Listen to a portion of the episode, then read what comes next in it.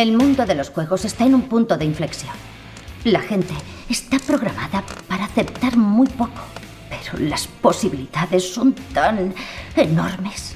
Existence no es solo otro juego, es todo un sistema de juegos nuevo. Todo en orden. ¿Estás lista, Alegra?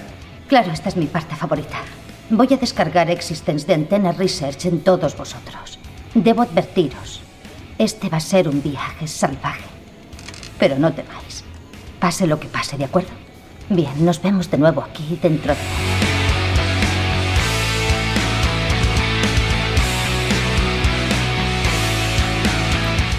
Pues efectivamente, Robianos, está siendo un, viaje salvaje, ¿no? Esto de, las realidades virtuales, inteligencias artificiales, spatial computing, las pantallas desaparecen y los mundos virtuales toman el relevo.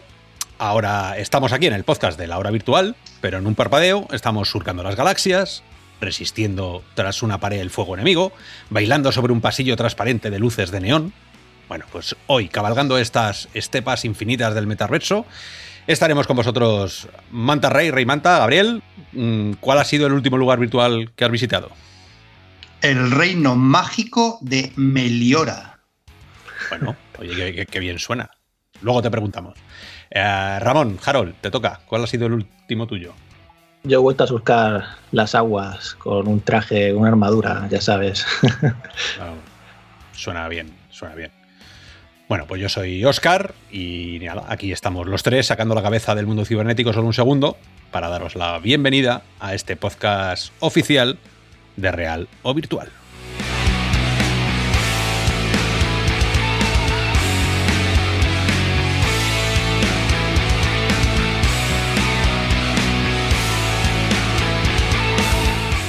Como todas las semanas, muchísimas historias pasan aquí, en el mundo sumergido de, los cibernéticos.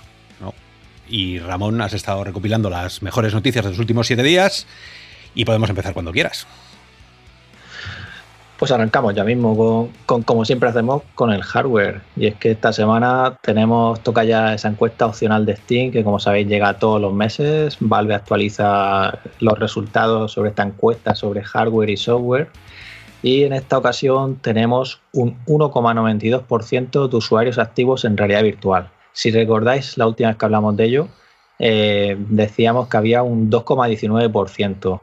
Pero mágicamente mm, Valve ha quitado ese valor y ha tomado como referencia un 1,91%, con lo cual habría subido un 0,01 en lugar de haber caído un 0,27%. Eh, no sabemos si es que fue un error, pero el caso es que hasta momentos antes de la actualización de los resultados de mayo, ¿vale? Estamos en junio, pues estaba ese valor de 2,19. No, no tenemos, vamos, Valve no, no, ha indicado nada. Y, y, en este sentido, pues igual que estaba HTC Vive como visor más popular, sigue siendo el visor más popular, aunque ha decrecido y han crecido en, este, en, esta ocasión Windows Mixed Reality, Oculus Quest el que más ha subido con un 1,43% de subida y también ha crecido un poquito Vive Cosmos, lo cual pues es bueno ahí para HTC que su visor, su último visor pues sigue adelante. También puede ser por Cosmos Elite, como recordáis, que es el, el que es compatible con el tracking de Steam VR y, y nada, poco más que destacar de aquí. Yo no sé si bueno, si os esperabais que se, bueno, se mantiene el, los, el número de usuarios activos, según, según parece, o nos mm. quiere hacer creer Valve. A mí me has, me has asustado, que, dice, ¿no? que han, han, desaparecido. Digo, ya, ya, me veía yo a Thanos con el guantelete ese de las, las gemas del infinito, ¿no? diciendo, la mitad se van fuera. Ah, yo no entiendo cómo puede desaparecer, que estamos hablando de un puñado, ¿eh? O sea, sabéis que siempre que hablamos de SteamVR, cero, un 0,01 a lo mejor son 100.000 tíos. Entonces, eh, que, suban y bajen, alguien, alguien está metiendo la pata. Y hay otra cosa que en los medios de comunicación llamamos cocinar. Cuando tú cocinas los datos, es cuando tú eh, no solo los recoges, sino que sacas conclusiones de ellos en base a los anteriores. Y si hay alguna discrepancia brutal, es que ha pasado algo. Y eso es lo que tienes que explicar. Aquí la discrepancia es, es brutal. Y no han dicho nada. O sea, esto es como, lo cojo por aquí, lo, le doy a la máquina y ese día hay tantos y ya está. O sea, al día siguiente pueden ser otros y puede modificar todo, ¿no? Eh, bueno, pero como solo tenemos a estos y a Superdata, esto, esto tiene pinta de ser algo mejor. No está claro que no es, no es lo que nos gustaría, de correcto y, definitivo. Pero no sé. ¿Tú, no es que, no sé, puede, puede ocurrir que la gente sacara sus visores del armario del cajón, los enchufara para jugar eh, Half-Life Alyx y después los volviera a meter. Puede ocurrir, pero claro, no 100.000 personas. Entonces, a mí, pues estos datos de, Steam siempre, siempre comentamos lo mismo, que como orientación, pues bueno, sirve, que la cosa va para arriba poco a poco o no tan poco a poco, pero que los datos mes a mes, entre que rectifican, entre que cambian el sistema de medición, entre que la encuesta es voluntaria, que si detecta Oculus Quest por link, que si no lo detecta, bueno, pues no, no, no son super data, pero a veces estos datos de, Steam también hay que cogerlos un poquito, pues bueno, pues con cuidado, con cariño, con cariño. Pues fíjate que, Oculus Quest está ahí al acecho de Windows Mixed Reality, que tiene un 7,46 Quest y un 8,79 los de Windows. Bueno, es posible que con la llegada de Reverb de la generación 2, pues a lo mejor crezca Windows MR más, ¿no? Pero como dices, esto también eso explicaría que HTC Vive, como hablamos en el, anterior programa, ¿no? que, que esté el primero puede significar eso, ¿no? Todo, todos, todo el que tuviera un visor de realidad virtual ha querido al menos probar qué es Half-Life Alice. Y si no lo habéis hecho, yo, bueno, yo lo recomiendo y lo recomendamos, ¿no? Es una experiencia que, al menos hay que probar, que por, lo que supone, ¿no? Para mí, un, hito eh, en la VR. Pero, pero, es, muy raro que, vas que saques el visor para jugar a Half-Life Alice y luego lo vuelvas a meter, y más justo en estos meses que, el mundo está en cuarentena, es decir, que la gente está aún más en casa. Que si fuese en agosto, pues no apetece a lo mejor seguir jugando a juegos de la virtual, que el visor da mucho calor. Pero en abril, en mayo, en no sé, no sé, no sé. Como tendencia vamos a considerarla positiva y bueno, ya veremos los siguientes datos y cómo acaba, y cómo acaba el año, si llegamos al 3% de usuarios o, en, qué acaba la cosa. Pues sí, habrá que seguir atentos ya ver esta vez si parte del 1,92 que hay este mes y no nos llevamos sorpresas, ¿no? Ya, os contaremos el mes que viene. Y seguimos con más noticias. Tenemos en esta ocasión más hardware, más accesorios. En este caso se trata de una chaqueta áptica de la empresa OWO Game, que están, es empresa de Málaga, ubicada en el polo de contenidos digitales y están creando una chaqueta áptica basada en tecnología electro, perdón, de electroestimulación muscular, EMS, que esto Oscar has hablado tú eh, alguna vez. Sí, señor. De, las tensiones. Te, dejo terminar y ahora reflexionamos. sí, sí, sí. En este caso, lo, bueno, también como hablábamos, Tesla Suite se basa en esta tecnología. Pues esta empresa española ofrece una chaqueta, ¿vale? De manga corta, que es capaz de ofrecer 30 sensaciones en tiempo real, ya sea como efectos de impactos de bala, eh, heridas de armas blancas, viento, y también comentan de temas de, sentir el peso que levantas o incluso hablan de conducción, supongo que se referirá a algún efecto tipo inercia que, te genere de alguna manera. Y según nos comentaban, el producto todavía no, no está a la venta, tienen pensado probablemente lanzarlo a finales de año pero básicamente lo que están buscando ahora mismo son desarrolladores que creen contenido pues, con soporte de, la chaqueta, porque como sabéis, sin, sin contenido, pues, pues de poco nos sirve. Y luego el precio hablan de que sería parecido a, los visores de Oculus, o sea, cerca aproximadamente unos 400 euros hablaban. Y también nos comentaban que estaban considerando también, pero esto para otro paso, de tener también un pantalón que podría ser un pantalón corto o incluso una variante de la camiseta con, manga larga. Eh, también es curioso, si, veis la foto de la camiseta, que tiene lo que, lo que ellos llaman unas placas, unos parches de gel que, van en diferentes zonas de... hacen contacto directo con nuestro cuerpo, no podemos llevar nada debajo de la chaqueta y son los que los que hacen la bueno que la electricidad esa, esa electroestimulación pues fluya y no, nos cause esas sensaciones. Entonces, bueno, si, si sois desarrolladores y estáis interesados, podéis tener acceso al SDK. Bueno, el, tema de las de los hápticos sabéis que es otra de las grandes asignaturas pendientes que hemos tenido siempre en la, en la VR, porque es tan difícil hacerlo y es tan aparatoso y es tan complicado, ¿no? Al final eh, hay mucha tecnología dentro que tiene que pasar muchos tests y luego tiene que ser útil. Y aquí es donde empezamos, donde empezamos todos a, buscar los equilibrios, ¿vale? ¿Dónde está la utilidad eh, y dónde está la accesibilidad? ¿Dónde está eh, lo cómodo que sea? Que no tengas que tirar una hora poniéndote nada de cables y cosas raras para luego jugar un rato o para tener una experiencia el mundo B2B, el business to business, este que, que tanto nos sostiene, pero que tan poco divertido suele ser, vive a base de estas cosas también, ¿no? Mm. Yo en particular, eh, a ver, el tema de la electroestimulación mm, tiene solo una dificultad, ¿vale? Que es que tiene que estar en contacto con tu cuerpo.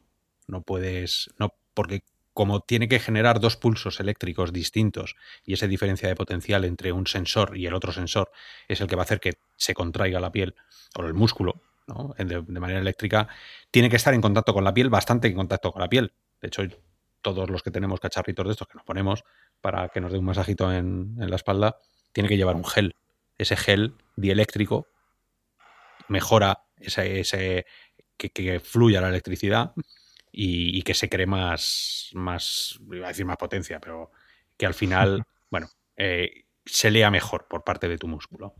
Entonces, claro, esto ya de primeras lo que te está obligando es a que tiene, a, quitártelo todo, ¿no? Quítate la chaqueta, quítate lo que tengas y te lo pones, ¿no? Entonces puede tener un componente muy de, de deporte, deportivo, para todas estas nuevas aplicaciones, Supernatural, imaginaros, todo este tipo de cosas, yo creo que es bastante, bastante divertido. Para juegos, no lo sé. Me gustaría preguntarle a la gente de Sin Racing si molaría tener algo de esto. No es, a lo mejor podemos empezar a simular la, la velocidad, eh, pasar por encima de un piano, esas vibraciones que transmiten los coches. Mm, yo que sé, incluso que se te quede que en una curva la fuerza G te apretara, que eso es lo que yo quería ponerme a investigar, te apretara el, o sea, generara corriente y, no pudieras abrir la mano, ¿no? Porque es, estás haciendo todo el hombro, toda la parte izquierda de tu cuerpo que hiciera como que la fuerza G te está llevando para allá. No tengo ni idea. Así que mm. esperando, esperando que lo saquen, esperando poder probarlas, porque sigue, es la primera pieza del futuro que está por llegar. Pues sí, y además inalámbrica hablan, hablan ellos. Bueno, inalámbrica, inalámbrica, pero lleva una batería para electricidad, ¿no? O, Tesla... claro, me refiero que, que no, no, tiene cable, ¿vale? Es que si no ya faltaría, ¿no? estos, estos, estos temas de los trajes ápticos me, me, me, fascinan, pero al mismo tiempo me entra cierto complejo de, de, Frankenstein, de miedo a la tecnología, de que me dé el calambrazo. Pero la verdad es que, que la clave está en para qué lo vamos a usar. Porque si la simple vibración de, un mando, el rumble de, los, de, los, mandos de las consolas o de. ya te aporta a veces en los juegos algo, pues aunque sea una sensación de más violencia, de más, eh, de más eh, acción en, una escena, tener esas sensaciones de, gravedad, de fuerza, de dolor, de frío, de calor a lo largo del cuerpo, pues en una experiencia deportiva, en una experiencia de aventura, en un juego de, acción, pues es, algo que, estaríamos en un paso más allá del paso ya más allá que es la realidad virtual. Pero no sé, el tema yo creo que todavía está en, pañales. Me ha, recordado, me ha recordado al stand aquel que vimos Oscar y yo en Alemania de Dermarreal, que, que tenían para la almohadilla facial, mm. para que te diera calor o frío, y joder, es que eso ya sí que lo veo muy fuerte, ¿no? Sí. Pero porque además que dolía, o sea, con la mano dolía, el frío dolía y el calor, pues como puedes imaginar, pues quemaba. eso, eso lo puedes regular, ¿no? Pero es que imagínate lo que hablas tú antes, ¿no? Tengas una almohadilla facial en la cara y de pronto te, hackean el, visor, ¿no? Y, te pega eso un viaje. Estás con la ametralladora disparando, se recalienta como ocurre en algunos juegos y que tú notes ese calor y que, y que de hecho tengas que cambiar de arma físicamente porque no lo aguantas. Claro. utilidades, bueno, o sea, podemos sacar pequeñas o grandes un montón. Pero bueno. Eh, no es el caso de esta chaqueta, o sea, se habla de ese tipo de sensaciones, no de calor y frío. Que, pero eh, yo en este caso sí que también pudimos probar una vez la chaqueta de B Haptics. Yo no sé si te acuerdas, Oscar, pero bueno, al menos era curioso cuando te, tocaban por detrás, suena, suena mal, ¿no? Pero, pero cuando te, venía alguien y, o sea, en el mundo virtual y te, daba un toque, ¿no? Esa sensación de que, de que en la espalda te notes algo, ¿no? Yo... Imaginaos con juego de terror. bueno, yo, ya os digo que, ahora mismo, mientras no sea una cosa que yo me tenga que poner, o sea, mientras me tenga que quitar todo, todo, todo y ponerme otra vez todo, eh, lo, veo, lo veo muy raspa. ¿Sabes? Ahí, ahí, ahí hay una resistencia natural a que no se implemente. Pero bueno, todo puede ser que por las mañanas yo me ponga esto y me vaya al trabajo con ello ya puesto. ¿Sabes? Como lo. veremos, Sí, no, yo en mi caso cuando me pongo a jugar suele ser para un rato largo, entonces pues ponerte una chaqueta tampoco es, yo qué sé, si fuera el traje completo a lo mejor da más pereza, ¿no? Pero como dices, ya, ya lo veremos, con ganas de ver y esperamos que, que tenga suerte y que lo saquen adelante para finales de año, como comentan, y a un precio esperemos que competitivo porque va enfocado al gaming ahora mismo.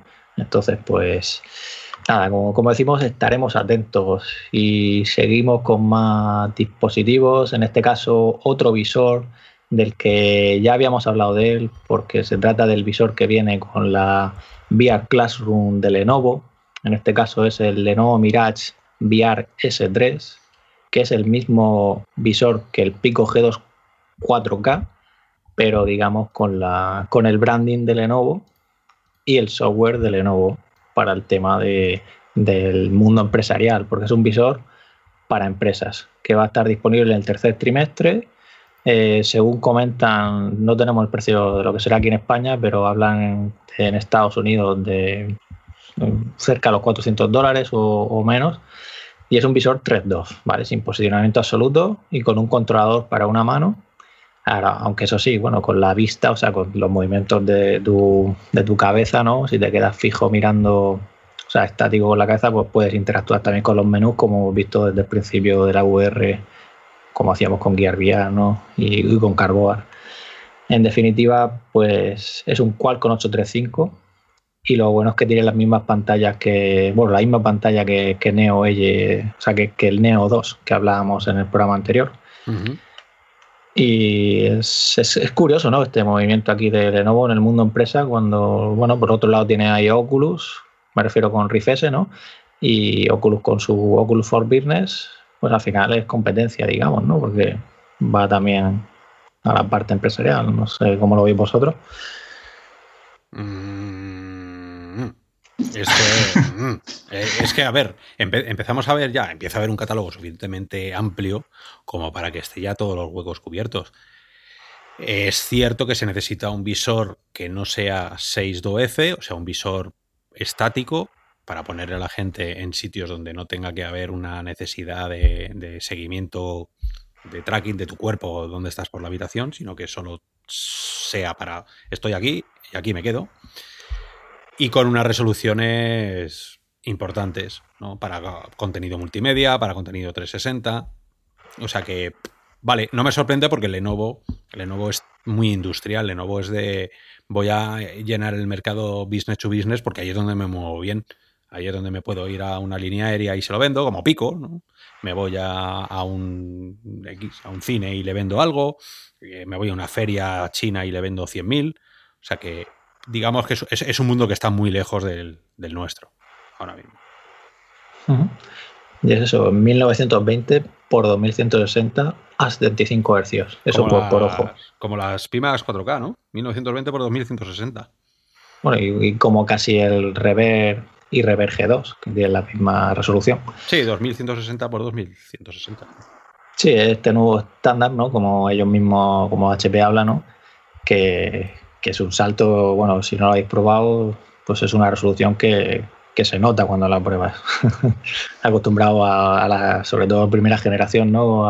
te he hablado yo con Gabriel, ¿no? De que el salto que es pasar del Vive original a rever, ¿no? Pero... Yo, estoy, yo, estoy, ahí, estoy ahí en la primera generación, así que el día que me ponga uno de estos nuevos visores, pues no sé, se me van a quedar los ojos como platos, no lo voy a poder cerrar. Tendrás que volver a hacer todas las reviews que has hecho. Pues... para, actualizarlas. Pues, pues muchas veces pienso, joder, yo este juego lo veo muy bien, ¿cómo será verlo? Pues con un pues, pues, pues con, con, el visor de, de, Valve, con las Index o con este Reverb o, o, con unas Pimax 5K o 8K que ahora parece que funcionan mejor que los primeros prototipos. Y al mismo tiempo me da un poco de miedo, porque esto es como cuando te compras una tele grande para el salón, que ya no vuelves a las pequeñas. No, eso dalo, dalo, por hecho, ¿eh? Yo ahora me pongo las, las, CV1 o me pongo las, las Vive normales y me sangra la, la, pupila, se me salta así, hace un... ¿Sabes? Como... Y se me cae. Pues nada, ya llegarán, ya me llegarán algún día, ya me llegarán, ya. Que sigan, que sigan mejorando, que sigan. Yo ya directamente a la tercera generación o a la cuarta o a... En fin, ya veremos. Nada, pues luego hablaremos más de, esta resolución. Ah, luego el tema principal. Y eh, no queda otra que hablar ahora de software.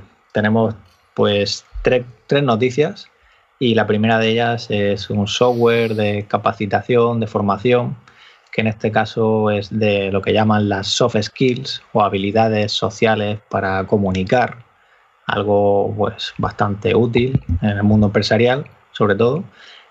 Y se trata de un software que, que, han lanzado y que, bueno, la empresa ha sido aceptada en el programa BIFEX, que es un programa de aceleración en el que HTC pues no solo invierte, bueno, depende del caso, ¿no? Pero normalmente invierte pues capital, invierte dinero y también les apoya pues con, contactos y con pues, conocimiento ¿no? del, del, mercado del sector.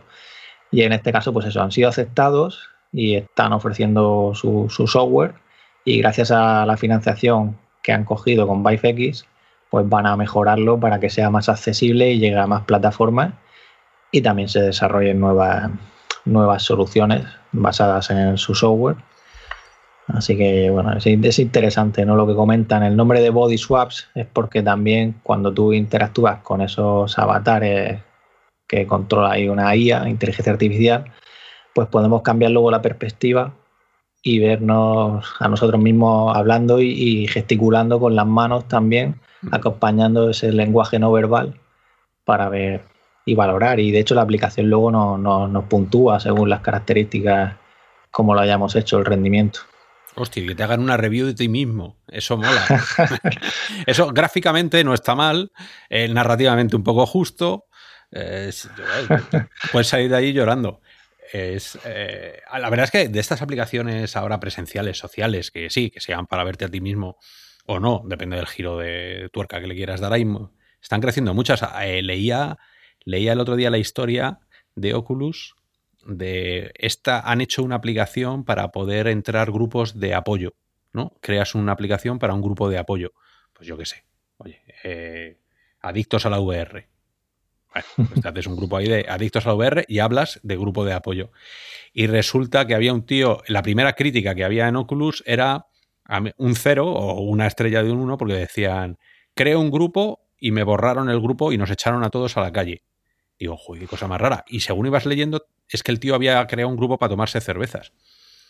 Y entonces le respondía al desarrollador diciendo, mire usted, hemos intentado hacer un grupo, o sea, una aplicación para que se reúnan ustedes para hablar de sus problemas no para Se llamaba Tomemos cervezas, esto en inglés, beer, no sé qué.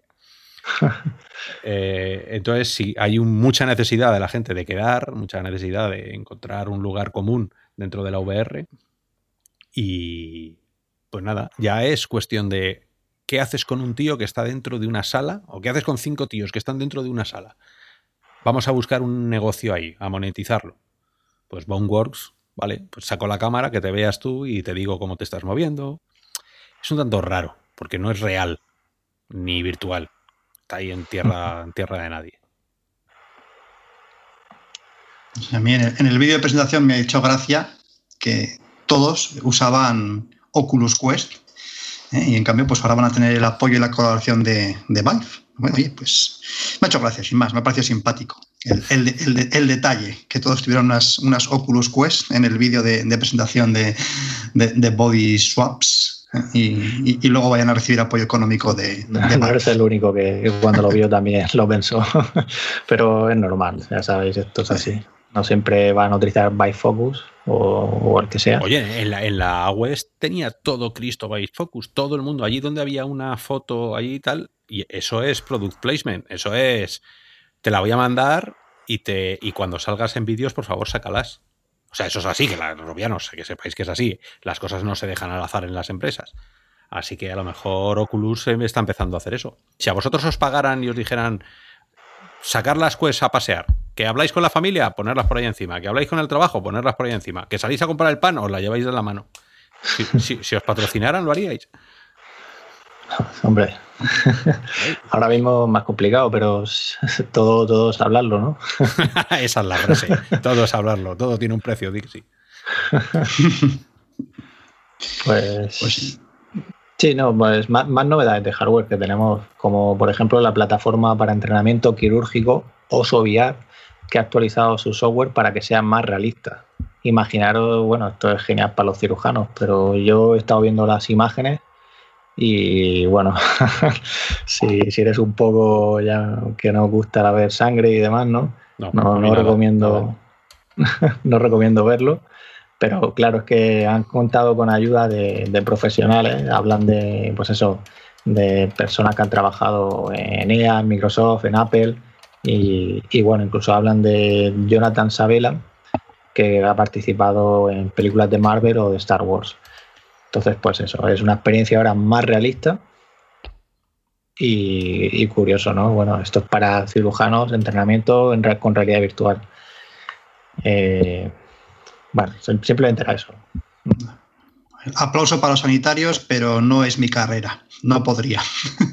no, no, hombre, no va orientado para nosotros. Me estoy leyendo eh, un libro de Ben Delany, que es un escritor de. El primero que hizo un real o virtual en 1990 en Estados Unidos. El primer real o virtual, el primer medio de comunicación que habló de VR, lo hizo este tío. Y él cuenta en este libro, eh, que son todas las eh, historias que hubo en los 90, que porque el tío se tragó todas. Era como nosotros, que estábamos aquí contando cosas continuamente. No existían los podcasts, pero había un newsletter. Entonces el tío lo hacía. Y en ese newsletter el tío contaba que, buena parte de esas cosas iban hacia la, buena parte de la gestión de la VR y de la pasta era militar y la otra médica. Había muchísimos médicos metidos en el tema de la VR para intentar todo lo que sea la simulación de aprendizaje. Todo lo que sea, para no tener que tener a un tío que se te está muriendo ahí y sacarle el bazo, pues intentaban continuamente hacer eso. Tanto ellos como los militares. Con lo cual el tema de la medicina no nace con la VR moderna nace con la VR de los años 80, finales de los 80, ya en los 90 a saco. En los 2000 han seguido ellos con sus visores de... Como ellos no tienen problema, son como los militares. ¿Qué vale el visor? 100 millones de euros, ponme cuatro. Pues no pasa nada. Entonces ellos han seguido haciéndolo continuamente. Me hace gracia. Como ellos, nada, ponme cuatro. O, siete, qué maldad. Qué, qué maldad. Hombre, hay unos presupuestos en defensa y en sanidad, ¿eh? Sí, sí, es una forma. Esto es como esa historia que, siempre os contamos de Palmer, de cuando llega ya a los militares y le dice, toma, pues hagas esto, y le da el DK1, y se lo pone el militar y dice, hostia, qué bien se ve esto, qué sale. Y el tío dice, 350. Dice, ¿350 mil dólares? Eso no es nada.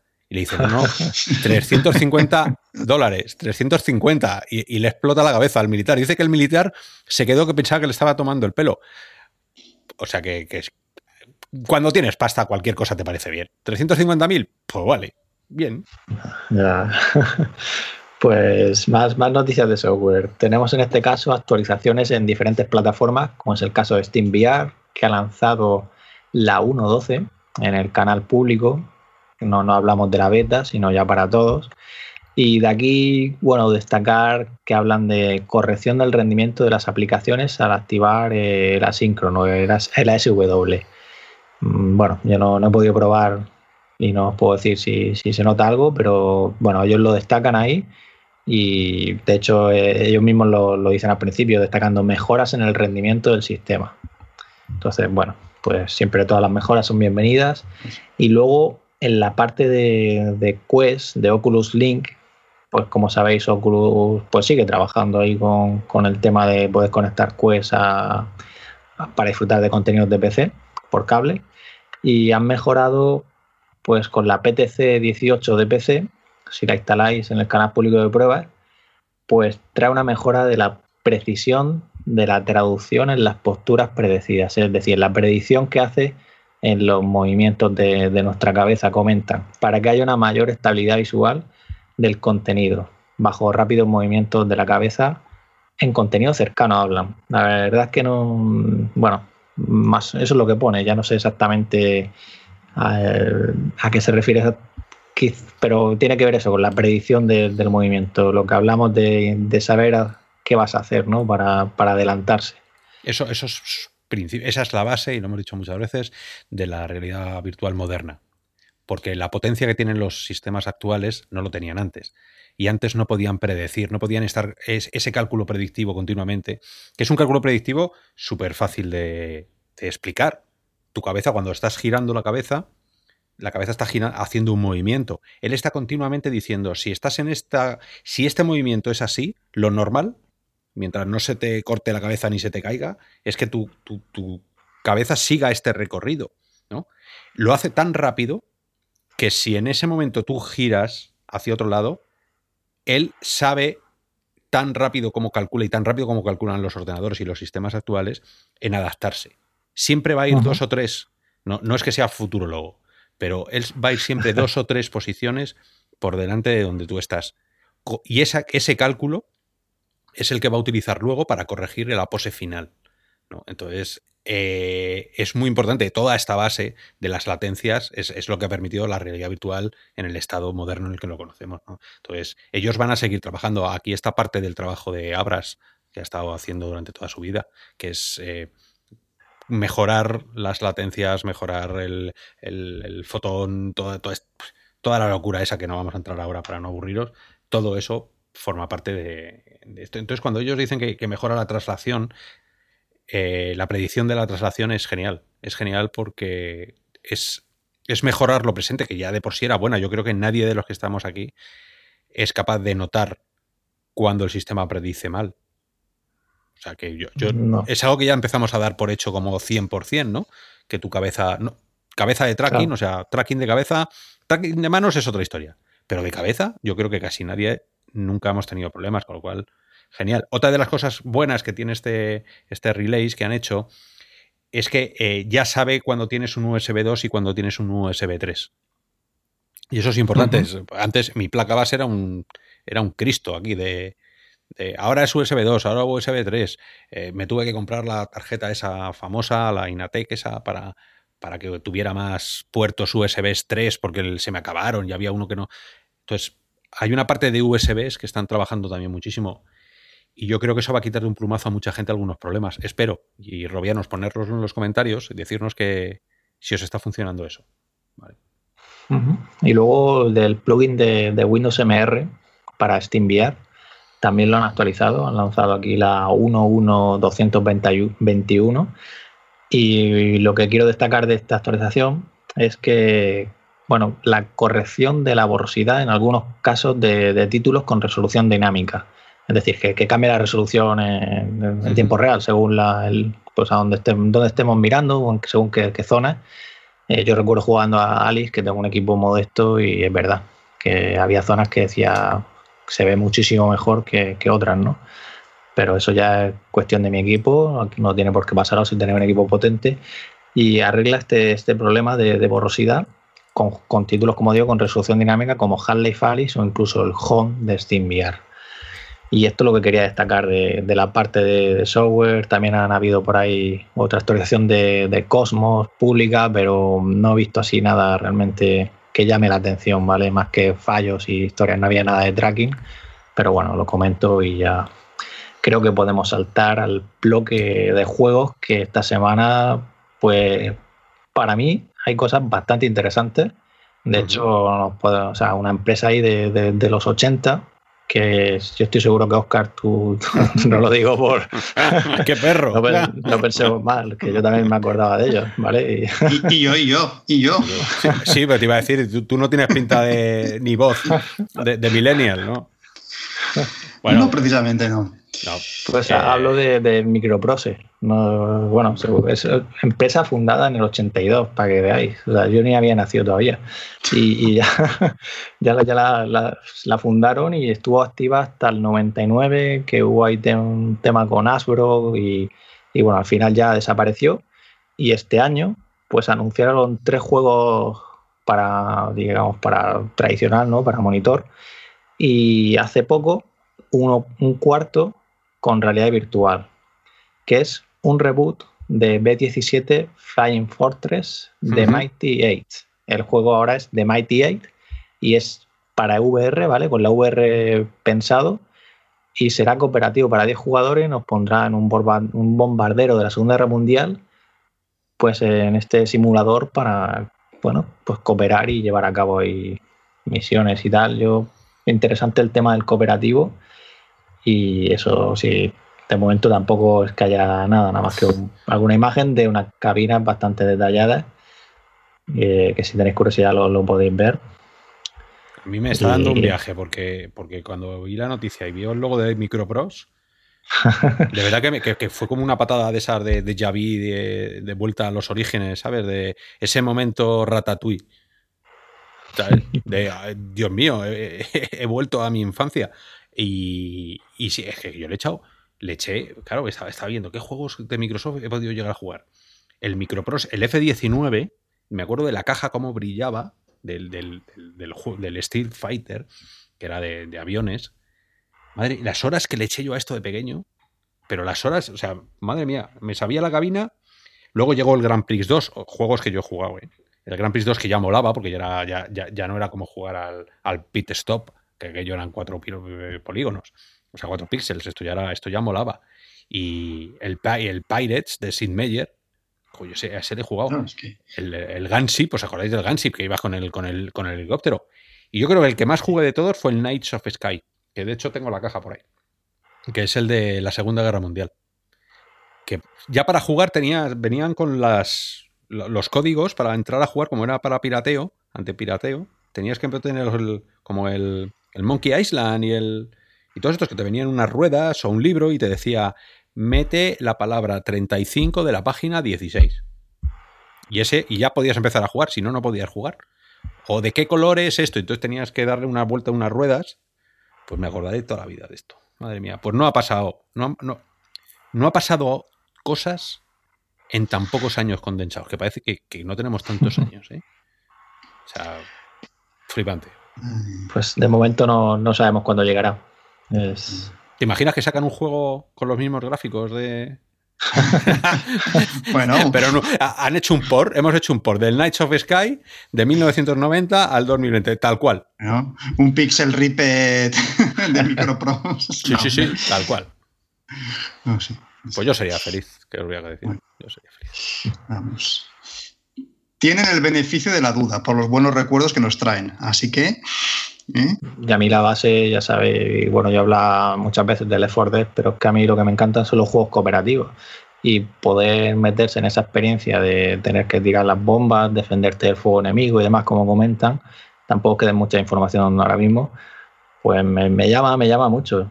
Lo único que eso, que, que imagino será más tipo simulador ahí ya a lo mejor me pierdo un poco. Yo soy más, más arcade. Estos tíos tenían el GP500. Ah, pues anda que no he corrido yo, que me iba, me iba al cibercafé que había en la esquina a correr. Con, que, la gente se bajaba las motos y era imposible porque se las modeaba. Era, era completamente ilegal meterse con esa moto en ese circuito, pero nos corríamos. ¿Por qué no saca Microprose un, simulador de motos en, VR? Yo creo que bueno, no, le, gustaría a la gente este es la primera, el primer paso. Seguro que si les va bien, pues se anima, se anima. Es que ya acaban de volver, resurgir de las cenizas y ya tienen cuatro títulos, aunque solo uno sea VR, pero mira, me alegro que por lo menos quieran experimentar o es que ya experimentar, apostar por sí. Te pone te pone la carne de gallina, sí señor. el logo. Qué bien. Como si viniera Atari otra vez, ¿sabes? ¿Cómo no? Sí. Eh, nada, y luego de, como os decía, de, a mí también me, llama la atención y también me parece una, una, gran noticia, pues que vamos a tener más contenido de Star Wars en realidad virtual. Y en este caso, pues yo no sé, Oscar, si cuando tú estuviste de vacaciones en el parque de atracciones, fue, fue el que, vale, bueno, os introduzco un poco y ahora nos cuentas, porque si no, no vais a saber de lo que estoy hablando. Y se trata de Star Wars, de historias desde el borde de la galaxia, ¿no? Tales from the Galaxy Edge, que es una experiencia de realidad virtual basada en Star Wars y en este caso hablan de que tendrá lugar entre los sucesos de, los últimos Jedi y el ascenso de Skywalker, ¿vale? Las películas de Star Wars, las últimas. Y se trata, según comentan, de una aventura de acción y que tendrá que ver con, con el centro Black Spire, el Octos que llaman, y está conectada, como digo, con el parque de atracciones de Disney, que, está en California y en Florida. Y lo que comentan ellos mismos es eso, que, la gente que visite el parque luego podrá ampliar ese, ese, mundo ¿no? en realidad virtual y sumergirse en esas aventuras. En teoría no sabemos qué plataforma estará disponible, pero entiendo que, que igual que Vader Immortal llegó a Quest y PC, pues es de esperar que también llegue a web y PC. No hablan en este caso de episodios ni cosas así, hablan de aventura, eh, diferentes estilos de jugabilidad, opciones dificultad distintas para dar cabida a una gran variedad de jugadores, ya seamos veteranos o, nuevos que lleguemos, y personajes nuevos o emblemáticos de, de Star Wars. Y hablan eso, aventura, exploración en el planeta Batu. Sí, señor, Batu el, Black Spire. Es, eh, todo esto es parte del corazón del, Galaxy Edge, que es una nueva historia. No una nueva, o sea, quien nos gusta Star Wars sabéis que viene de los libros. Eh, hay una tradición también de, todo esto. Pero eh, para los que están fuera del mundo de Star Wars, todo esto le suena a chino, ¿no? Y, se creen que, bueno, que, es, que bebe de las primeras películas, Tatooine y tal. No, esto es otra historia distinta. Pero bueno, todo el entramado que está haciendo de expansión del mundo de Star Wars pasa por, por un parque. Yo es, verdad que, o sea, es que fui, fui por, e, por esa razón. O sea, yo quería. Eh, de hecho, lo inauguraron cuando estábamos una semana antes de, llegar nosotros y nos comimos 4 millones de personas por centímetro cuadrado. Eh, pero bueno, yo asumíamos que iba a ser una salvajada. Ojalá, ojalá que hagan algo de verdad y no se queden en el Vader Immortal.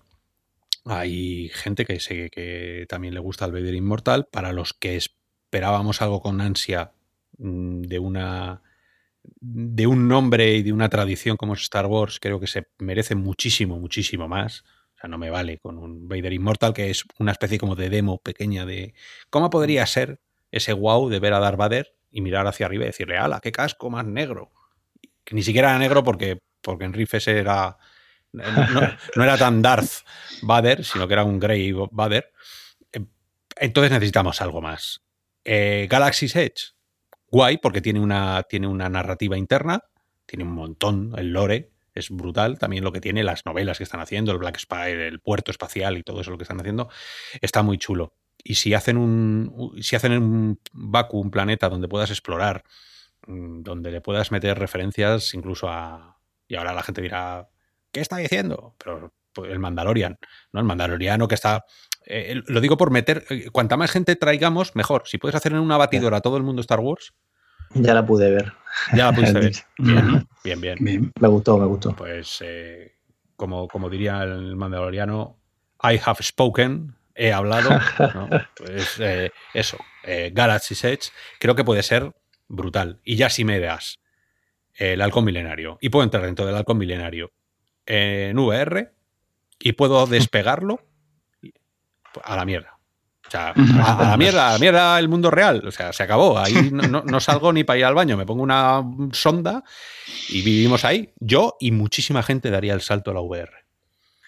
Pues ya sabéis, este año ILMX Lab, ¿vale? que es de Lucasfilm, y Oculus Studios, pues van a lanzar este, este nuevo título y es exclusivo, como os digo, de, en principio exclusivo de PC y Quest, pero siempre hay esperanza. Mirar que Vader Immortal llega a PlayStation VR este verano. Así que quién sabe, a lo mejor el año que viene también esto acaba llegando a PlayStation VR. Yo deseo que se parezca más a las experiencias gratuitas que sacaron ambientadas en el universo de Star Wars, esa en el que estábamos con R2D2 en Tatooine y, te, y, te, atacaban pues los, las tropas estas, o la de reparación de los drones que sacaron, que se parezcan más a eso que, que, que, al Vader Immortal, que me gustó, pero me dejó un poco como a Oscar frío. Me dejó un poco como que esto es Star Wars, pero podría haber sido Indiana Jones en el espacio. No, no, bueno, aparte de, de otras cosas, pero no, que, no.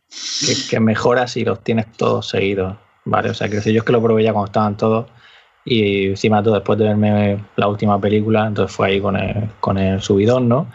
Y, no, que, que, que, no, que, no, estoy diciendo que Vader Immortal esté más, más, mal, ¿eh? O sea, es una experiencia narrativa que está muy bien, pero a mí me gustaría que esto que están preparando tenga más acción, que parece que se intuye que va a ser así, pero que, tenga más acción, más, más, más chicha, más chicha que, que, una simple aventurita de explorar unas cuevas y soy el elegido, que estaba muy, muy visto, el, el, el guion, madre mía, de Vader Immortal el guion estaba más visto que el TVO. No, no, no hagamos spoilers. no, no. Ah, no, no, no, sale, no sale Darth Vader, no hemos dicho nada. Sí, no, nada. Vader y Vader te engañan con el título. Pero vamos, que, que Vader y Morra está bien, pero que casi le metes más horas a, a, al dojo, a luchar con, la, con el sable y con los poderes de la fuerza, que al juego en sí. Con lo cual, mmm, algo bueno, falla en el juego, aparte de la duración. Necesitamos narrativas. Y ahora, cuando se ha demostrado que gente como Jan Favreau es capaz de recoger un testigo y hacerte algo divertido como es el Mandaloriano, eh, yo creo que es eh, vamos a intentar o, o, habría que intentar explicarles que por ser VR no tiene por qué ser una historia chunguilla ni tiene que ser algo de andar por casa, sino que puede ser mucho más comprometido y te la puedes jugar. Que hay mucha gente que le damos que nos apetece divertirnos además con ese mundo. Así que uh, Bien. Pues ya, ya, que has hablado de John Favreau, está colaborando con, con, los creadores de Gnomes and Goblins y es el que es el responsable que ha hecho la criatura también que parece un, un mini Yoda, el Baby Yoda este. Uh -huh. Y llegará este año también este, este título y ya lo veremos. Que, bueno, ya, ya, ya, ya hablaremos de él cuando tengamos más uh -huh. información. Pero no, no, Gnomes and Goblins era un proyecto de los primeros años de la realidad virtual que se quedó en una sigue, demo. Todavía sigue. Que, que, que era de, lo, de, de, lo, uh -huh. de, las primerísimas y mejores experiencias gratuitas que uno, que uno podía tener con la bellotita y tal. Madre mía, yo pensaba que eso estaba olvidadísimo. ya estaba en el sacar, cajón. Sacar, sí, sí, sí. Sigue, sigue, ahí, de hecho, como está esta persona que, que ha hecho Mandalorian, ¿no? Eh, sí. pues, pues es el responsable de, de, del personaje protagonista de, del juego. Y, y, de hecho, hicieron una entrevista hace poco que hablaba de eso, de de cómo las características para crear este personaje también comparando con, con el Baby Yoda. Así que bueno, será interesante, ya os digo, cuando tengamos más información lo Bueno, mientras, lo no, venga, mientras no venga Gigi Abrams, Gigi Abrams, no. Habrá, habrá, Robiano, seguramente a vosotros alguno os gustará, ¿vale? Pero yo desde aquí lanzo, hago, hago un, un Patreon, hago un lo que sea que haya que hacer. Gigi Abrams a tu casa. Ryan Johnson, a lo mejor te puedes quedar. Pero J.J. Abrams, a tu casa. Uh, uh, la vamos a tener, Oscar, la sí, vamos a tener. Sí. Vamos, cambia de tema, cambia de tema. Venga, cambia pues de otra noticia que, que íbamos a tener esta semana, hoy jueves, y vamos a poder conocer, pues echar un vistazo, como Sony decía, a los títulos de lanzamiento de PlayStation 5. Nosotros teníamos la esperanza de ver algo de VR, aunque, bueno, estas cosas no, la esperanza nunca la perdemos, ¿no? O sea, sabemos que va a ser compatible con PlayStation VR y por qué no tener ahí algo y mostrarnos algo, pero quizá lo veamos más tarde. Bueno, la cuestión es que lo han aplazado el evento porque creen que no es el momento, como sabéis, en el mundo no virtual, real. Se está acabando, es el gran apocalipsis. Si no, sí. si no Dilos, no pasa nada, si la gente lo sabe. Señores, el mundo se está acabando. Hay que mutar a la realidad virtual. Hacer la bueno. maleta que se acaba. Entonces, pues ya, ya, ya anunciarán la nueva fecha y para que sea un momento más idóneo para esa, para esa, para esa celebración que al final el que como sabéis PlayStation 5 llega en Navidad y tenemos muchas ganas de saber qué ocurrirá con, con la VR. Ya no solo con el visor actual, que sabemos que será compatible, pero queremos saber pues, los detalles, cómo se puede beneficiar de esa potencia y qué ocurrirá con títulos antiguos, en definitiva, pues todas las características y también esa generación nueva que, esperemos que suelten algo, alguna pista también en algún momento. Y hablando de, Sony, también mencionar que, como sabéis, están los Days of Play, que tienen descuento de 100 euros en todos los paquetes. 200 euros nos cuesta PlayStation VR. Si tenemos ya la consola, pues ya solo necesitamos pagar esos 200 y ya podemos dar el salto. Y han lanzado más ofertas digitales, en este caso en PlayStation Store, de juegos. Podemos acceder ahí a, grandes títulos como Astro Firewall, eh, Resident Evil 7, Skyrim VR, eh, también Blood and Truth por 15 euros. La verdad es que si no lo habéis jugado, lo, también lo recomiendo. El juego AAA de, de Sony. Y también, pues, como con esta oferta, pues, como sabéis, en Reino Unido publican todas las semanas la lista de, de ventas que llaman. En este caso de físico, ¿vale? De tiendas físicas. Y pues el juego que viene con el paquete básico, que es VR Worlds, PlayStation VR Worlds, pues estaba en el top 10. Eso quiere decir pues que, pues que algo están vendiendo. Con lo cual siempre, siempre ha ocurrido ¿no? con las rebajas que títulos de, del catálogo de VR pues estén ahí peleándose con, con, otros que, bueno, que ya sabéis, son todos los demás son de, de pantalla normales, ¿no? Sin, sin VR. Y vamos, para que os hagáis una idea, pues eso, tenemos ahí Call of Duty Modern Warfare, Grand Theft Auto 5, que siempre está ahí, FIFA 20, ¿no? Y bueno, todas esas ah, cosas. Que, que, a lo tonto Sony, antes de que llegue la PlayStation VR 2, a lo mejor te vende otro millón de la PlayStation VR 1, ¿eh? Sí, todo dependerá también de la estrategia que sigan con la PlayStation 5. Ya veremos a ver qué, qué ocurre. ¿eh? Y esto en cuanto a Sony. Luego, antes de cerrar el bloque de juegos, simplemente comentar una buena noticia, que siempre que, una empresa venda pues X copias y lo anuncie, es, quiere decir que, que, es un buen resultado para ellos. Y en este caso se trata de False Travel Games, que son los creadores de Ape Scott Truck, que precisamente Ape Scott Truck, su juego, ha vendido 100.000 copias y comentan que la mitad en la segunda, o sea, quiere decir, cuando ya salió Quest. Por lo cual entiendo que, bueno, que ha sido el impulso de Quest, pero hablan de todas las plataformas. Más de 100.000 unidades en todas las plataformas. Y eso, en su segundo año vendió más de la mitad, dice. Bueno, la mitad. A mí, me, a, mí me, a mí me gustó ese me, me, gustó ese juego y cuando vi este dato al principio me supo a poco. Digo, esta gente se merecía haber vendido más. Luego, claro, empiezas a pensar que es un estudio pequeño, con 15 personas, empiezas a multiplicar 20 euros por 100.000 copias vendidas y dices, hombre, pues tampoco es tan... tan pues es dos, una pasta. Dos millones, es una pasta. Dos millones de... de... Exact, es, exactamente. Ya han tenido unos sueldillos esta gente al mes, pues bueno, que no, que no, que no está mal se, me hacía poco, pero luego empecé a darle vueltas y dije, pues no está tan mal. Claro, aquí estamos muy acostumbrados a juegos que han vendido un millón de copias, juegos de monitor, o que han vendido 10 millones en la Nintendo Switch, pero claro, es que la realidad virtual, pues bueno, pues sigue, seguimos siendo los que somos y no está nada mal vender 100.000 copias de, un juego. Hombre, es una, es una risa, 100.000, tú le dices 100.000 ventas a Bethesda y te parte la cara. Ah. o sea, 100.000 ventas, o sea, Bethesda saca un pin y vende, y vende 5 millones de pin. Entonces, pero para la VR 100.000 no está, no está nada mal. A mí se me sigue quedando un pelín corto, pero vale. Quiere decir que ha superado el millón de, de dólares de entrada, con lo cual, bueno, es un aliciente para el resto que diga, oye, a ver, si queréis hacer un juego, tampoco es un triple A. No nos. No, no, no es, bueno, un, un no. A mí, a mí, yo es que me cansé a la mitad. Todo lo tengo que decir me, me, me, aburrí ya un poquito, pero me alegro muchísimo porque es lo que tiene que hacer, vender, vender, por favor, vender, vender y comprar, robianos, comprar, gastaros pasta, que si no, esto no tira. Pues sí, y nada, os comento una noticia rápida y luego ya tú, Oscar, como es habitual, nos, nos dices tú One More Thing y ya nos metemos en el tema principal. Que, one Morcilla, aunque... suena One Morcilla. eh, Dreamback VR, esta aventura creada por Conover, Com Over Gaming, de estudio español, pues llega el 10 de junio ya, está ahí a la, semana que viene. Luego Tales of Glory, que este juego medieval de combate, pues abandona el acceso anticipado después de un tiempo ahí eh, que estuvo en Early. Luego Half-Life Alice lanzó la 1.4, curiosidad ese tema de los líquidos con las botellas, que es lo que destaca de esta actualización, que cogen las botellas y llevan como líquido dentro. Eh, bueno, es, curioso. Es, flipante. No, no, pero eh, mirar en el mundo, el mundo surrealista en el este ya que vivimos, que te sacan una actualización del juego para meter líquido en unas botellas. Eso en 2D sería surrealista. Tú le dices que ha sacado que, el, último GTA haya salido una actualización para meter agua en una botella.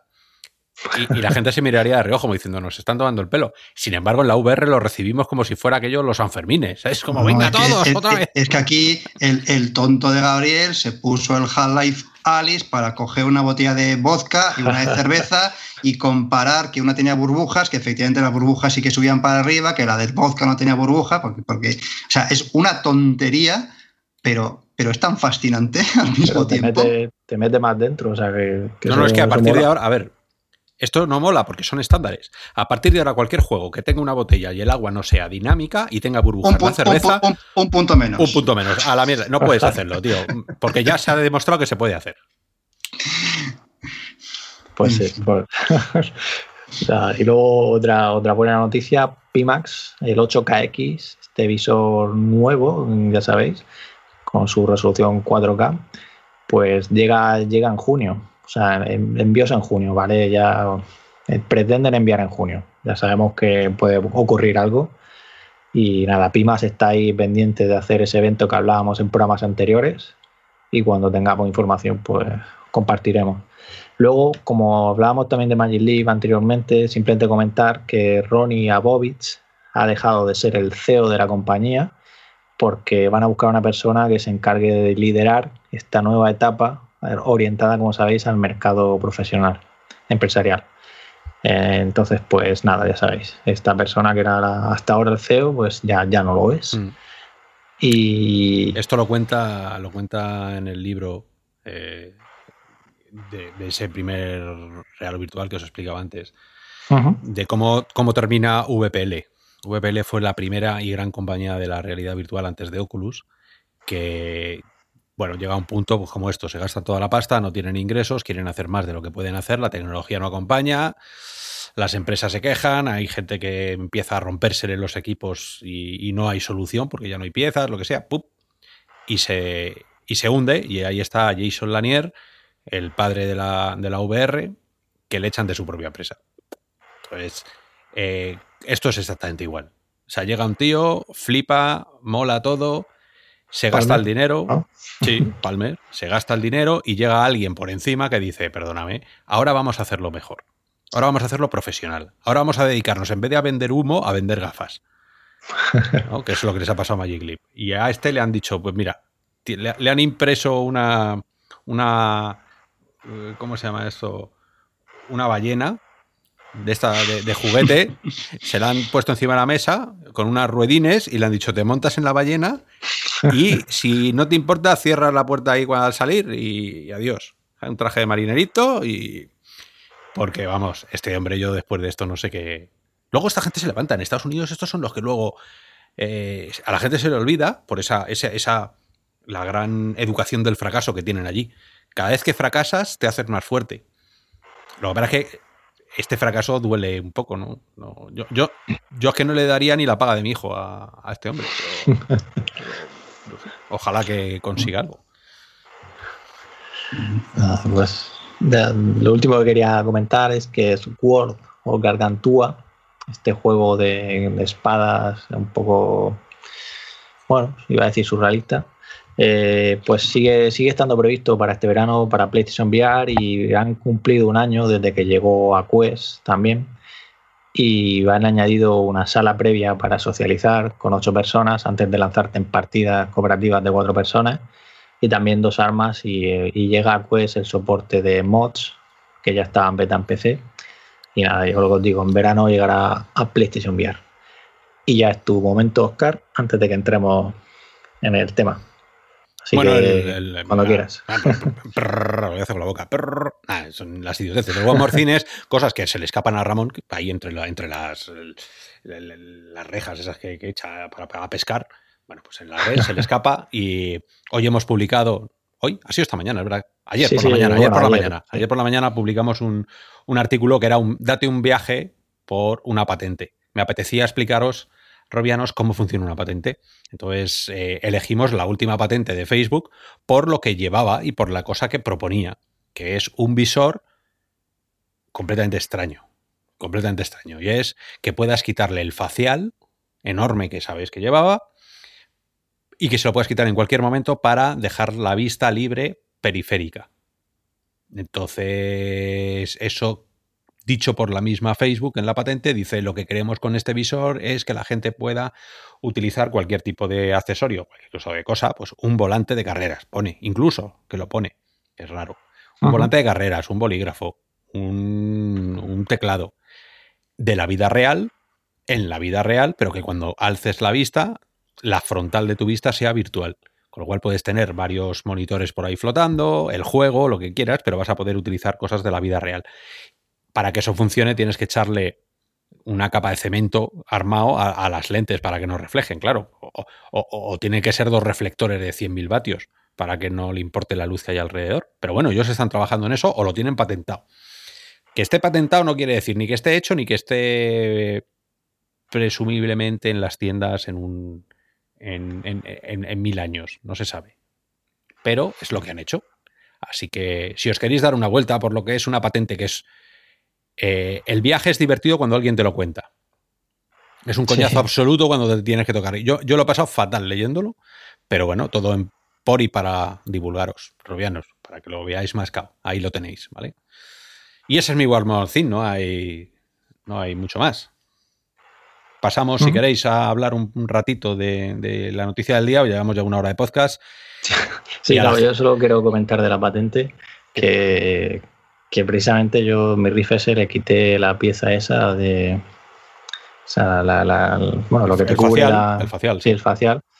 Y me hice un mod ahí que, que lo comenté en un hilo de, del Half-Life Alice y, y otro robiano le, le gustó la idea porque él también le molestaba, pues como a mí, no, me- no me terminaba de convencer, pues eso, la, la sujeción de rifle eh, y, y eso, yo tuve que hacerlo algunas cosillas para que no entrara el brillo lo que hablan, ¿no? Claro.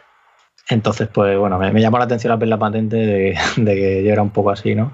Y la verdad es que solo os digo que si tenéis curiosidad y os molesta Rifese, bueno, mandadnos un comentario y os digo dónde lo podéis leer, porque yo es que para mí de entonces la experiencia es como si jugara con PlayStation VR. Tampoco voy a ser exactamente igual, pero para que me entendáis de, De mucho más cómodo Ujú. de lo que tenía antes. Oye, pues si lo hiciste antes, a lo mejor las puedes denunciar. No, Esto es así, el mundo de las patentes funciona para unas denuncias de miles de millones. para eso tenía que haberlo registrado. Ese es el fallo, ese es el fallo. Robiano, registrarlo todo, por favor. Vamos al lío. Venga. Vamos.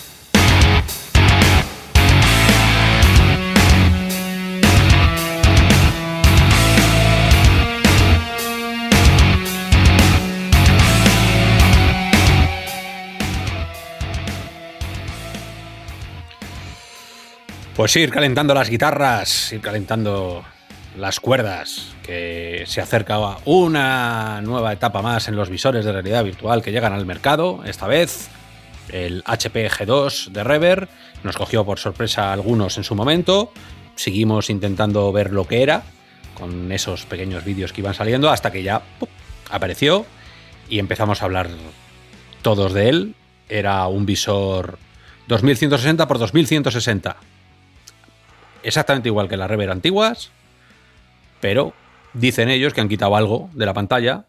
En la charla del agua nos lo contaron. Eh, han quitado algo que tenían dentro de la pantalla. O sea, entre la pantalla y la lente, que había un cristalito o algo así.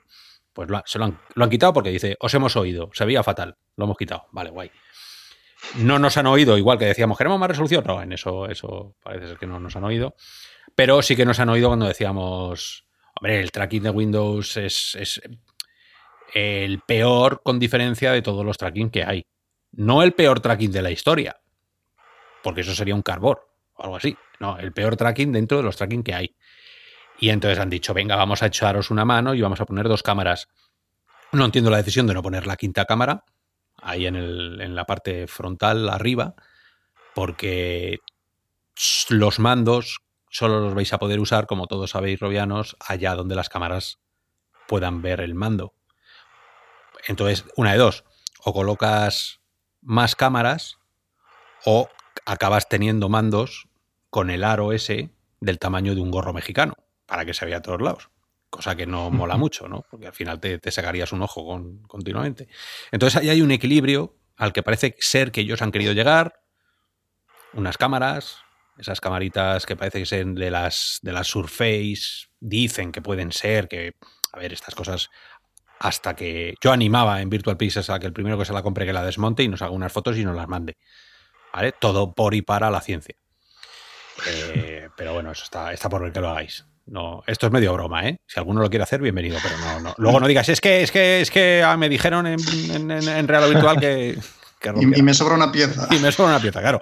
Lo que montéis, montarlo de la misma manera que empezáis. A ver si vais a quedar ahí eh, tuertos o medio ciegos. Bueno, eh, Rever G2. Eso de G2 sí que ha dado a hablar, mucha gente se ha quejado. Es que, claro, estáis criticando siempre, estáis esperando que sea el punto 2 las cosas tienen una razón. Cuando llamas 2.0, pues es 2.0, pero a la generación anterior. La generación 1.0 es la Rever 1.0, no es las CV1 ni es las DK1.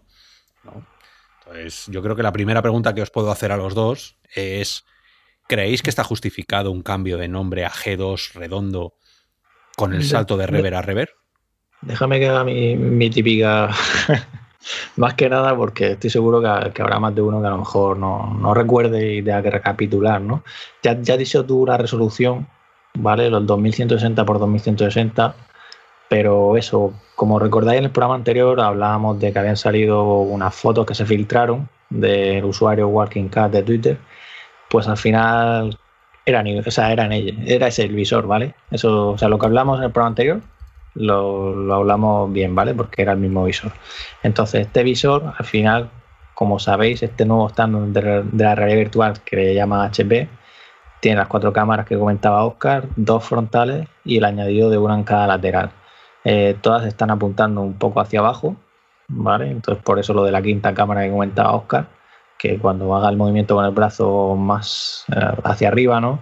pues puede ser que haya ciertos problemillas, pero hasta que no lo probemos no lo sabremos. Luego, otra de las cosas que mejora es el audio, como sabéis, con los auriculares externos creados por Valve, similares a los de Valve Index, y luego la calidad del visionado a través de unas lentes diseñadas por Valve. Esto también como, pues eso, el punto dulce y todo este tipo de características para ver nítido de forma más fácil en un mayor amplio en ese punto dulce y luego el confort, porque lleva el sistema de sujeción que también es similar a Valve Index, creado también por Valve. Y ya os digo, 114 grados de FOV, que es el mismo número que compartían con la G1, o sea, con Rever el anterior. Entonces, en este sentido, no, no habría una mejora. Y eso va a 90 hercios. Las lentes en principio son de Valve, pero se ve que parece ser que siguen siendo Fresnel. Eh, tiene ajuste por distancia interpupilar, y en este caso los controladores, como veíamos la otra vez, eh, cambian. ese diseño que, tenéis un GIF muy bueno ahí que, se puso en la noticia. De ver cómo. Estuve toda la tarde para hacerlo, ¿eh? darle valor. que no me acordaba de eso de los, morph. Es verdad que es un morph raro. Pero bueno, que. pero sí, te da una, idea. Joder. Eso, eso, eso, eso, eso. Y, y, eso, y, este, y este visor que, llevará los controladores incluidos, los controladores de movimiento, estará disponible en otoño. ¿vale? Otoño las fechas que barajan. Ya se puede comprar en Estados Unidos a través de la página Steam o de HP o otros distribuidores y su precio es de 599 dólares. Incluye un cable de 6 metros que mejora, ¿vale? mejora al que había mucha queja del modelo anterior. Y nada, esto básicamente es el resumen eh, según hablan también otros detalles que surgieron luego, es que la precompra que hablamos que está ya en Estados Unidos llegará a todo el mundo, en teoría este mes o el que viene. Eh, no sabemos todavía desde España el precio que va a tener. Mm, imagino que, si van a abrirlo en junio o julio, pues pronto, pronto lo sabremos. Y luego también el tema de, que habrá modos para, para que funcione a 60 Hz, que esto yo también ya lo hacía Windows MR, ¿vale? En su software, podías ponerlo a 60 Hz y a, la mitad de la resolución hablan también. Eh, los controladores los podremos utilizar con cualquier visor de Windows MR, como llevan la misma, los mismos LEDs y tal, ¿no? Pero no saben cuándo los, o sea, cuándo los venderán por separado, ¿no? De momento pues, se centran en sacarlo y ya, ya veremos. Y otra cosa interesante que, comentaban, y esto fue en una, en una, ¿cómo se dice? En una sesión de AMA, de estas de Pregúntame lo que quieras en Reddit, dicen que, que no tiene sensores capacitivos, lo cual pues pierdes un poco ahí el tema de, bueno, como sabéis con los touch, si pones el dedo en el stick, pues luego tienes el puño cerrado, ¿no? Y si lo levantas, pues, pues se hace el ok con la mano, ¿no? Eh, ese tipo de, detalles, pues eso no va a estar, pero bueno, tampoco es algo muy traumático. No, pero es surrealista, porque eso está, está y se sabe, y, y cuesta cero, y encima lo, Unity, Unreal, todos te dan ese... ese eh, claro. entonces, ¿por qué quitarlo? ¿Por qué quitarlo? bueno, quitarlo, ¿por qué no ponerlo? ¿no? Pero sí, sí, sí. Y, en este caso el grip, que es analógico, que eso está bien, porque es que o sea, antes era así o no, ¿vale? O sea, pero entendáis. Ahora es ya el recorrido que tiene como los touch. es que, mínimo. como cualquier otro controlador que no sean los, Windows MR. Sí, señor. Sí, señor. Mm. Pero bueno, así, de, de primeras muerte al touchpad. El touchpad. fuera. Eso, eso también. Adiós, touchpad. Touchpad, el tío que lo inventó, eh, estaba borracho aquel día, le había dejado a su mujer y dijo, voy a hacer que el resto de la humanidad sufra como sufro yo. Y inventó el touchpad. Mm. Pues sí, ahora ya repite la pregunta porque ya se me ha olvidado. Pues la pregunta viene a decir, más o menos, que después de todo lo que has contado, puede haber diferencias con el Rever original y si esas diferencias que hay con el Rever original merecen el nombre de 2.0 o G2. Para, porque el marketing eh, robianos, gente que acabáis de llegar a este podcast, que nos escucháis por primera vez, aquí el marketing siempre lo hemos dicho, tiene mucho peso y sabéis que tiene mucho peso. Y si llamas G2 a algo es porque es la segunda evolución de algo. ¿Merece el nombre de G2? Así que empieza tú, Gabriel. Pues mira, yo vengo a decir que el señor Elon Musk ha llamado a su hijo XAEA12. Es decir, la gente le llama a sus creaciones como le sale de la punta a la nariz. Pero eso no significa que los demás tengamos que aceptar. Pobre chaval. Pobre chaval, sí. Bueno. Eso no significa que si HP ha decidido ponerle a su visor Revert G2, esto sea una segunda generación. Ya podemos entrar en la discusión si es que estamos en la tercera, en la uno y medio o en cuál.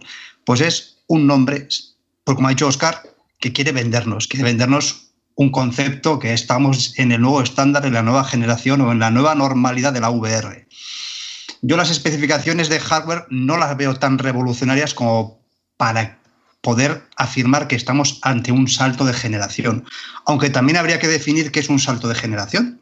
¿La Nintendo Switch es un salto de generación con respecto a la Wii U? ¿O es una bajada de escalón a una generación anterior? ¿Cómo lo vemos? ¿Qué, ¿Quién define lo que es una nueva generación? Porque las consolas parece que estaban bastante, o estaba bastante fácil. pasamos de la PlayStation 3 a la PlayStation 4. ¿Y la PlayStation 4 Pro qué es? ¿Generación y media? ¿2.3,5 cuartos? ¿O, en qué? Las cosas estaban difuminando. Eh, en, en, los PCs, ¿cuándo cambiamos de generación? ¿Cuando mejora el procesador? ¿Cuando mejora las gráficas? ¿Cuando y en la virtual, que todavía estamos en terreno pantanoso definiendo un poco esto, ¿en qué generación estamos? ¿En la 1 y medio? ¿En la 1? Hay gente que dice que estamos en la 2 y que esta sería la 3. Y que las pimas 8K ya serían, pues bueno, no sé, un universo aparte. Yo no lo tengo claro, excepto una cosa, que es lo que ha dicho Oscar, que el nombre es marketing. Que el nombre es marketing, que el producto estará bien, mal, regular, pues ya lo veremos, sobre el papel pinta muy bien, pero el nombre es marketing. Mm, yo, yo en mi caso creo que, que, a ver, un nombre tenían que ponerle y tenían que distinguir del, del anterior, llamémoslo el primero, a este nuevo, llamémoslo el segundo. Con lo cual, pues, a ver, G2, es verdad que suena generación 2, ¿no? Pero yo lo veo como el nombre, como una iteración nueva. De hecho, se dieron cuenta de que tenía fallos, vamos, lo que yo entiendo, y han corrido rápido porque es que en menos de un año pues aquí tenemos ese Rever G2. Yo no creo que esta sea la, tónica, o al menos no lo ha sido este desde 2016 el tener un visor cada año, ¿no? Pero sí que es verdad que, que bueno, Oculus sacó Rift S y está por ahí, como sabíamos, ese posible QSS, que a lo mejor pues sea la tónica, o sea, lo que se lleve ahora, ¿no? El sacar iteraciones mejorando, pues a lo mejor no es un gran salto de lo que nosotros podríamos catalogar a una generación, que esto ya depende de cada uno, las expectativas que tenga, pero, pero a mí me parece que, yo, yo, el nombre sí lo veo correcto, ¿vale? Porque es que al final se trata también, como dices tú, de marketing, ¿no? Y de diferenciar. Yo ahí lo veo. El nuevo estándar de la realidad virtual, pues sí, en muchos puntos, sí, en resolución lo es, ¿no? Eh, en tracking, pues habrá que ver, habrá que probarlo.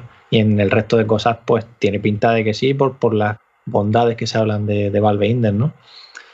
Entonces yo, yo sí lo veo. ¿Lo veis como para dar salto? Teniendo Rever, decir, vendo Rever y me compro Rever G2? Hombre, eso ya eh, más complicado. Sobre todo dependerá también de si, si como hablabas, habláis, ¿no? De si eres sin racer, o sea, si juegas a que no utilizas los controladores, pues ahí ya no, yo creo que depende si según la distancia de pupilas que tengas y tal, pues no, no, no, creo que necesites, pero si vas a jugar y tal, es que ahora mismo viene a cubrir un mercado que, que es que decías, es que el salto de Riff S de 450 euros a Valve Index, ¿no? que son 1000 euros, pues claro, era en plan, solías recomendar, oye, pues cómprate Riff S. Ahora ya, con este nuevo player, es que o sea, ya la, cosa cambia. Yo ya diría, oye, estate atento primero a este y decide, ¿no? Pero si tienes rever, saltar, pues yo creo que depende de eso, ¿no? Mm, ah. Bien, a ver, porque estas preguntas que nos hacemos nosotros son las preguntas que os hacéis vosotros, royanos. Pero es un visor que yo me compraría, es un visor que ya tengo algo de realidad virtual. Salto a él. Hombre, yo a Gabriel ya que te tengo aquí, te diría, pues tú sí, claro, porque tú estás ahora mismo. joder, de cabeza. Estoy en, el Jurásico. Claro, estás en la era de piedra pixelada. Entonces, eh, el salto, pues sí. Eh, claro, luego también hay que pararse un segundo y decir. Es un visor que tiene SteamVR. Está por ver que sea SteamVR. Yo es la, la gran pregunta que me estoy haciendo. Que sea SteamVR nativo que puedas jugar directamente o que necesites la capa por encima de Windows Mixer Reality y que luego lo reconozca SteamVR. A mí me gustaría saber por qué Valve está ahí y Valve no creo que haya dicho eh, que haya permitido que haya algo entre SteamVR y el visor, ¿no? Entonces, si Valve se mete ahí es porque está SteamVR muy fuerte, ¿no? Con lo cual sería muy buena, muy buena noticia para, para la gestión normal. Hay, hay, una cosa que a mí no me gusta nada y es la, casa. Igual que la de Oculus le tengo cierta tiña, pero la peor, la casa de Windows Mixed Reality me pone... A ver, lo, peor es el planeta rocoso de Pimax, que me ataca la bola. Ese, ese, sí que me... me buah. Luego, el Windows Mixed Reality tiene un punto que sí, que es muy... Pues muy mediterráneo. Limpio. Limpio. luminoso. Aburrido como el solo. Ya lo puedes cambiar. Ya lo puedes cambiar, vale, vale. Pero bueno, que, fue una de las cosas que nunca me ha gustado.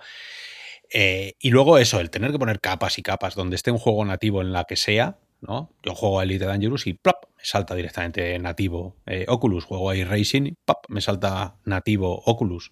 ¿no? Pero si juego a otro juego, pues me tiene que salir eh, nativo SteamVR. Entonces, eso, para mí es la gran, la gran pregunta, ¿qué tal va a ir de rendimiento? Eh, Luego tienes que ver también qué ecosistema te gusta. Y, es, y aquí es donde empieza a haber problemas y que van a seguir los problemas mientras Oculus sea un, sitio cerrado, con invitación. ¿no? Mientras Oculus no puedas ser nativo también en las demás, igual que SteamVR es nativo en Oculus, que Oculus no fuera nativo en SteamVR. O sea, que los visores, que una Rever pudiera cargar juegos de Oculus. Yo eso todavía lo considero, todos, muchos de nosotros lo consideramos un gran error. Y, eso es lo que a mí me... Mm, yo soy muy usuario de Oculus por los juegos eh, exclusivos y aplicaciones. Y claro, a mí me gustaría jubilar mi Rift S y dar el salto, pero claro, de momento estás atado ahí a, esa, a, ese Facebook Oculus Lenovo. Cuando eso salte, yo creo que habrá, habrá más posibilidades. Por eso que Rever me parece muy buena opción para todos aquellos en los que os habéis quedado en un, en un Riff normal o en un, en un Lenovo normal, ¿no? Y queréis dar el salto, genial. Será un salto enorme también. Claro, será un, gran, será un gran salto, pero es un salto natural de generaciones, ¿no? Eso sí que lo veo más natural, ¿no? El más, más justificable por precio. Que no, que la pregunta es, tengo una Odyssey, tengo una Riff S, ¿doy el salto? Es que eso, eso claro, eso ya, empezamos a preguntas tan particulares del uso que le vayáis a dar cada uno. Si eres sin Racer, faltan pruebas. A ver, cuidado que no hemos estado haciendo, que no las tenemos nosotros todavía. Ah, pues si luego nos la ponemos y nos pasa como Odyssey Plus, que dices, esto no mola. A lo mejor lo que ganas para el sin racing y para simuladores no es tanto. ¿Te crees que vas a poder leer las letras de los de los cualquier tipo de control del avión? Y resulta que todavía no, con lo cual, pues oye, para verlo un pelín mejor, pero sin llegar a verlo, pues a lo mejor no mola todavía. No lo sé. Grandes incógnitas hasta que no lo probemos robianos, hasta que no lo tengamos en el laboratorio y le pasemos nuestro ISO, no os podemos decir mucho más. Sí, Si os dais cuenta, a mí, me pasó y creo que, les pasa a cualquiera, se habitualmente en los foros. La gente pregunta, oye, me quiero comprar un visor de realidad virtual, tengo este, esta horquilla de precios, pues 500, 1000, ¿qué me compro? Y es dificilísimo dar una respuesta, porque las opciones son, son, son, son, ya tantas. Mm. Es decir, es decir, yo, por ejemplo, que tengo las HTC Vive primeras, que, pues, eh, bueno, funcionan muy bien, pero ya son, pues, bueno, están jurásicas de resolución, pues ya son poquita cosa. Pero claro, las estaciones base me funcionan perfectamente. ¿Qué hago? ¿Me compro estas HP por 700 eh, dólares, euros? ¿O me compro las Valve Index, que aprovecho mis estaciones base? que sé que tienen un buen, que tienen un buen posicionamiento. De Cosmos. Claro. Vale, la verdad es que de Cosmos lo tengo un poco olvidado porque es para mí es un producto que eh, existe en algún sitio, pero como no conozco a nadie que lo tenga, ni que lo haya probado en profundidad. oye, es que es una sonda, es una sonda que va por el cosmos, cada vez está más eh, lejos de la Tierra. Existirán y serán un buen producto, John, pero como no sé, dudo que haya alguien en España que las, bueno, sí, alguno hay porque tal, pero no sé, no, no es un producto que, yo ponga el ojo. Pero, por ejemplo, por, por, comparar, que es que además en Valve está también detrás de estas HP, ¿qué me compro yo por 700 euros? Por prácticamente el mismo precio. ¿Estas Reverb G2 o las Index? Pues mm, la respuesta, bueno, si esto lo pongo en un foro, habrá 512 mensajes y no llegaremos a ninguna conclusión. sobre todo porque estas ya no las hemos visto. Es que no es, no es nada fácil, no es nada fácil, porque hay buenos productos mm, de marcas, pues, bueno, que, en las que confías. ¿eh? En fin, no quiero nombrar otras marcas en las que algunos no confiamos, pero que tienen unas características parecidas o similares y, en qué va a estar la diferencia? ¿Qué me va a hacer a mí inclinarme la balanza de un, de un lado a otro? pues, yo cuando hace, seguramente... yo cuando hace, no sé, cuando hace tres años yo me quise comprar un visor, ingenuo de mí, entre comillas, me, me decanté por las HTC porque estaba Valve detrás de alguna manera y estaba convencido de que iban a sacar un Half-Life 3. Bueno, llegó tres o cuatro años después o cinco, pero durante un tiempo estuvo muy arrepentido y estuve una temporada sin comprar productos en Steam, enfadado con, con, con, con, con Val. Digo, mira, aquí me compro unas gafas por vosotros y no sacáis ni un juego. De la si ¿eh? ah, de la sí, sí. aquellos tres juegos prometidos se han quedado en uno y dos años más tarde de lo que prometieron. Claro, pero, este, este, este es, eh, ahora mismo el escenario es diferente. Estamos hablando de un visor Rever HP que no tiene nada que ver con nadie de, generación de contenido, sino que es un visor que tendrá su recorrido mm, profesional perfectamente establecido, porque ya están en ello, pero luego se han acercado a Valve para decir, oiga usted, ¿no le importa a usted dejarme la puerta abierta para poder entrar a los juegos? Porque aquí también se puede liar para eh, que decimos todos. Cuando esto explote, yo quiero estar ahí. Bien, ellos seguramente están diciendo, vamos a empezar a posicionarnos como marca. O sea que son visores tipo los portátiles. Hace muchos años los portátiles eran solo dos, estaba ThinkPad y IBM y, poco más, y de repente ahora hay portátiles de todas las marcas, Lenovo, HP, Fujitsu, ¿no? Entonces, eh, ese tipo de, de, mm, de, mercado masivo, yo creo que, el que es el que HP está, está metiendo baza. Por eso que hay una parte de dinero hay una parte de, es que me quiero gastar cuanto menos mejor. Bueno, pues hay unos visores que te podemos recomendar. Ahora, tengo un poquito más porque quiero ir un poquito más de calidad de visionado. Bien, pero se te va a caer por el camino a lo mejor que no puedas jugar a ciertos juegos, digamos, legalmente, oficialmente. Bueno, bueno legalmente. Tienes el hack de Revive, pero hay juegos que a lo mejor no funcionan o al principio. Bueno, pero que no, es, no es, de forma nativa. Bueno, lo, tienes, ¿no? Tengo mucho, mucho dinero y no me importa tal, pues oye, también tienes Index eh, soy hijo de un jeque árabe, pues tienes Barrio. Eh, pero, Barrio no es para. pero tiene, tiene, o sea, a ver, ahora mismo hay posibilidades, yo creo que. Claro. Recomendaros, os podemos recomendar, dar en el clavo, eso está más complicado. Pero también lo bueno de esto es que ya empieza a haber mucha comunidad detrás. Empezáis a ser muchos robianos con visores distintos, con lo cual, además, sabéis recomendar muy bien, no insultáis a nadie. Soy gente muy decente, con lo cual, preguntar sin miedo. Y cuando tengamos la rever, os diremos exactamente para qué tipo de público puede ir en base a las referencias que, encontremos. Claro. 699 dólares, también hay que ver luego, perdón, 599 dólares, también hay que verlo si realmente es lo que habláis antes, 700 euros, ah. o, aunque se traduce, ¿no? Que no, no, sabemos el precio en España, todo hay que esperar todavía. Y, yo lo, que hablas antes de, o sea, de cara a los contenidos y de comprar rever, mm, ver como dices tú, yo me gustaría que se cargaran el plugin este de Windows MR, que al final es una capa ahí por en medio. Y yo recuerdo al principio, sobre todo cuando probé el, el Acer, el, Acer Windows MR, y con un equipo más modesto que se notaba. Yo ejecutaba Superhot con, con SteamVR, con la capa de Windows MR, y lo ejecutaba de forma nativa en el, en el store de, Windows. Y la diferencia es que se notaba, ¿eh? se notaba, pero que lo notaba yo sin ningún medidor de, de frame, ¿sabes? Sí. Se notaba exagerado. y claro, esto lo han ido mejorando, ¿vale? Bueno, estamos hablando de que han pasado dos años ya, o sea, lo han mejorado bastante. Pero eso, que al final una capa por en medio, pues ya sabéis, no, no mola. Así que OpenXR es ese estándar que, viene a simplificar la vida no solo a nosotros, sino también a los desarrolladores y que Oculus está detrás y yo creo y confío, al menos esa era su intención hace ya unos años, de, que su tienda fuera, se abriera, ¿no? Entonces, pues, pues ya veremos. Lo que... que... lo vean nuestros ojitos, nunca mejor dicho. porque sería una muy buena noticia para todos. Hasta yo, eso, no, solo quería decir que, eso, que, para mí Rever G2 es una gran noticia y ya para cada uno será si es generación nueva, ¿no? Eso ya es personal. Pero yo creo que es un paso firme y que cuanto más gente venga y más, más oportunidades y más cosas, que al final eso necesitamos también más, más visores para elegir.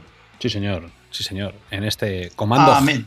Comando G, ¿os acordáis de Comando G? Comando, G. El año que viene el G3. El, año que viene el G3, eso es. Y entonces ya los unes entre todos y sale cuando se unían ellos y salía el robot. Bueno, pues eh, este Comando G, que ojalá, ojalá tenga su recorrido, porque además así las marcas también se lo merecen. Si hacen una apuesta, eh, bueno, que no se convierta en un cosmos y que no se convierta en algo raro. Seguramente la gente de Sim Racing le dé mucho, le dé mucho uso, la gente de los simuladores, el mundo profesional. Y oye, que es que mola, es que es bonito. A ver si empezamos a hacer visores bonitos, pequeños y manejables. Y ojalá que el tracking vaya bien. Ahí, para mí, va a estar el truco. Como el tracking esté bien, para adelante. Como el tracking sea un poco rollo. el tracking cumple, va a, ser, va a ser la caña este visor. Sí, señor. Sí. señor. Así que nada, pues un saludo, Robianos. Hasta aquí llega la hora virtual. Un poquito más, siempre de una hora donde hemos hablado de muchísimas cosas. Poneros los comentarios, por favor. Seguirnos, suscribiros, darnos abrazos, lo que vosotros necesitéis. ¿Vale? Que somos gente muy agradecida. Y sin vosotros sabemos y sabéis que no somos nadie. Así que seguir, seguir haciendo comunidad y hablando de VR, que es lo que se necesita. Nos vemos en el siguiente podcast. Muy bien, pues por mi parte, igual, muchas gracias a todos y hasta la semana que viene. Adiós. Hasta luego.